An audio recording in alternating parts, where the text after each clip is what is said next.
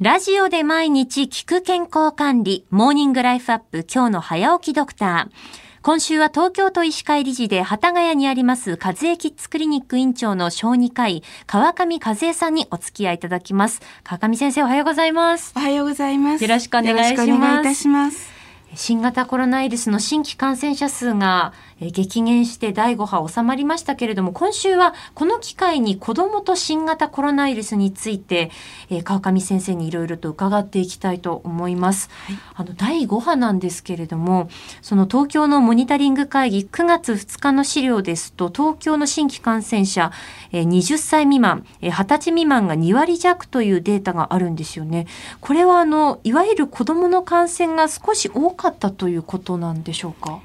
そうですね。それまでと比べると比率的にも増えてはいましたけれども、はい、ただ大人の感染がもう爆発的に増えてましたのでその中での、まあ、子どもの数も一緒に動いていたっていう感じだと思います。はい、その第5波以前というのは川上先生はやっぱりその子どもの感染増えるんじゃないかっていう危機感はあったんでしょうか？あの第4波までは感染の主体が高齢者だったんですね。はいですけど第5波になって20代30代ちょうど子どもたちにとっては親世代がかかり始めたということで、うん、子どもへの拡大はある程度予想はされてたと思います。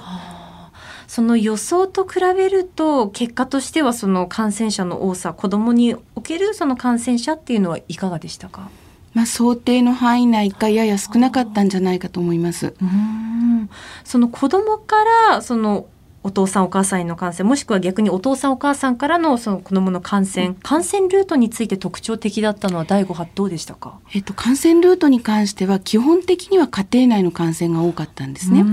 であのそれまでと違ったのはやはり子どもが先にかかってその看病をした親御さんも発症したというケースは確かにそれまでよりはあったと思います。実際そのお子さんが発症した時の症状はいかがでしたか？とても軽かったですね、ほとんどのお子さんはあの少しお熱が出て軽く咳が出てといういわゆる風邪症状で多くの子は終わりました。ただ中に酸素が必要な程度あるいはあの ICU 管理が必要になる子もいなかったわけではないので、はい、子どもは大丈夫って一口には言えないと思います。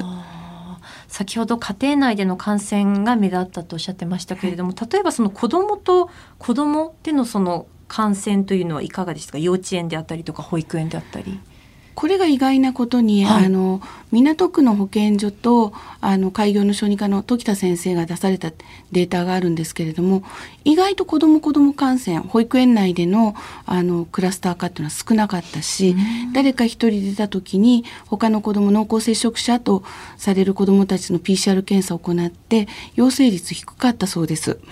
ただ、はい、あのちょうど第5波夏休み中でしたので、ええ、キャンプに行って広がったとかあのそれまでも国の方から言われてたようにあの生活を密に一緒にする場、はい、合宿所ですとか、うん、キャンプはまさに一緒に寝起きをすると。そういう距離が近づくところでは感染の広がりは多かったように思います。